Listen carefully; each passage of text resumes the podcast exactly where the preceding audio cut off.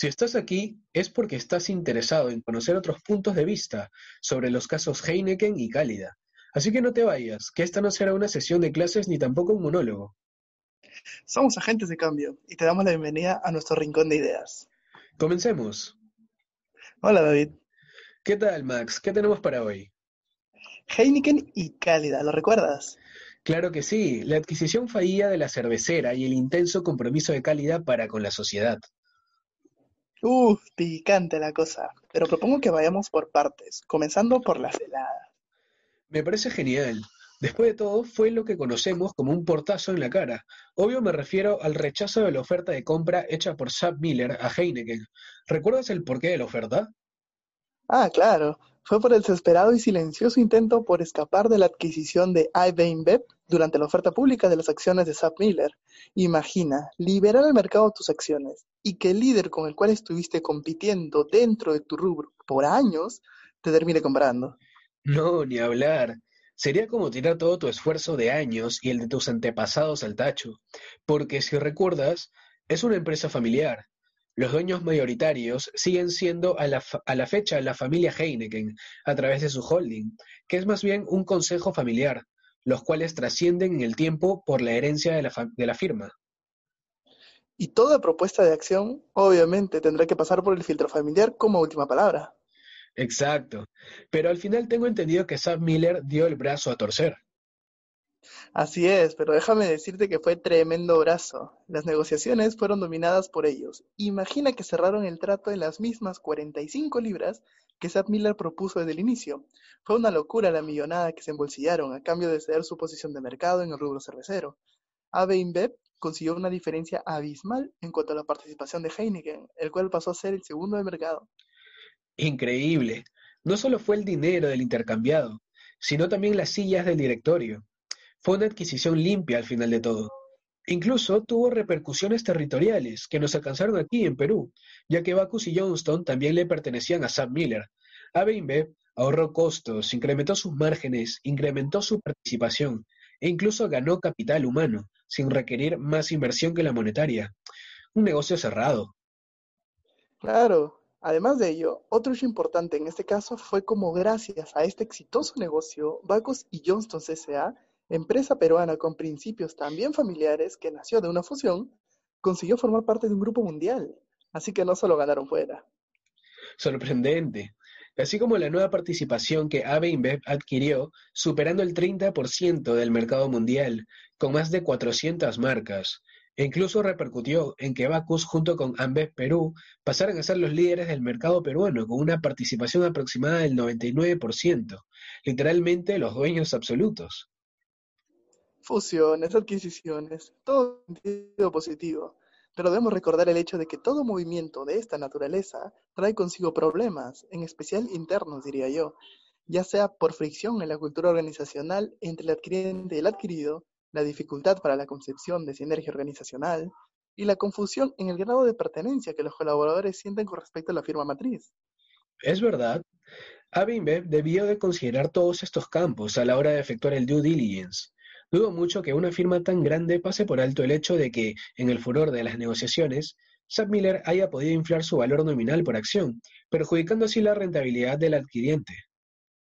Espera, espera. ¿Due qué? ¿De qué se trata eso? Ah, pues el due diligence es un estudio a profundidad de las proyecciones en rentabilidad y ventas efectuadas por todas las firmas que juegan el rol de adquirientes para asegurar de que la adquisición o fusión que están efectuando sea coherentemente sustentada y vaya acorde a los objetivos trazados por la empresa. Todo eso con el único fin de ganar y ganar. O en el caso de Heineken de no perder la esencia familiar que lo caracterizó desde sus inicios, así como el control y supongo yo su plan de sucesión implícito. Y bueno, ahora que lo mencionas, no cabe duda que fue ello lo que ayudó a direccionar las funciones de Heineken hacia el cumplimiento de sus objetivos a largo plazo. Sinergia y unidad fueron concebidas gracias a que existía un vínculo mucho más fuerte que el laboral entre el cuerpo directivo.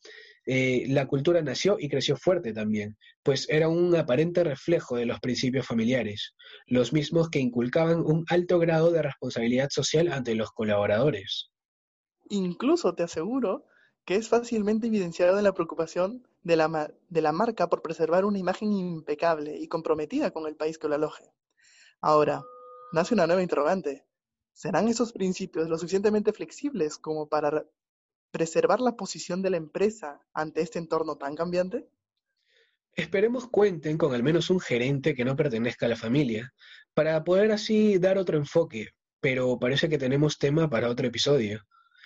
Aunque retomando el de hoy, eh, ¿dónde quedó el caso Cálida?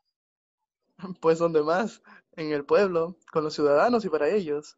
Hemos sabido, gracias al ranking de responsabilidad social y buen gobierno corporativo, en el cual cabe resaltar que, obtuvo el, que Cálida obtuvo el puesto 24 a nivel mundial a inicios del 2019, que esta firma encargada de la distribución de gas natural en Lima y Callao reafirma de manera constante su compromiso con la sociedad peruana mediante la preservación de sus principios éticos y morales. ¿Y cómo pasar por alto los distintos programas de apoyo social que tienen? Tal es el caso de los comedores Cálida, el programa de gestión cultural, los talleres de empoderamiento de la mujer, etc. Todo esto con el único fin de mantener el foco en el alcance de los Objetivos de Desarrollo Sostenible, números 7 y 11. Un paréntesis, ¿cuáles son esos objetivos? Ah, pues mira, el 7 comprende el uso y producción de energía asequible que a la vez no sea contaminante, mientras que el objetivo 11 detalla la concepción de comunidades y ciudades sostenibles. Vaya, la verdad, todo esto me suena a que la empresa tiene aspiraciones muy altas, aunque haciendo un poco de memoria, Cálida siempre ha optado por otorgar una gran relevancia al impacto de sus stakeholders en la firma. Y hablo de todos los stakeholders que se vinculan a la misma. Claro, colaboradores, proveedores, clientes, que a su vez son las comunidades aledañas, junta de accionistas, directorio, el propio gobierno peruano y claro, el medio ambiente, son solo algunos de todos los que entran a formar parte del conjunto de actividades ordinarias de la empresa. Ahora claro está que cada uno de ellos tiene cierto nivel de poder sobre la empresa, y la misma le otorga cierto nivel de interés, pero eso ya queda a criterio de cada quien. Mm, pregunta para los oyentes. Quedará pendiente, creo yo. Pero no podemos irnos sin antes conversar sobre la posición de Cálida con relación a la RSC. Espera, ¿qué? ¿Más siglas? No, nada. Me refiero a la responsabilidad social corporativa, que a mi parecer Cálida adoptó la posición estratégica. Claro, concuerdo contigo. Apalancó el crecimiento de la filantropía en el interior de la empresa con el uso de las propias capacidades humanas de sus colaboradores. Estructuró su cadena de valor bajo el objetivo de ayudar a mejorar la calidad de vida de todos sus stakeholders e inclusive entendió sus beneficios para las poblaciones menos favorecidas, económicamente hablando. Es, verdad. Cálida día a día sigue demostrando lo humano de su empresa y afianzando la confianza en ella a través de la transparencia que tanto alega.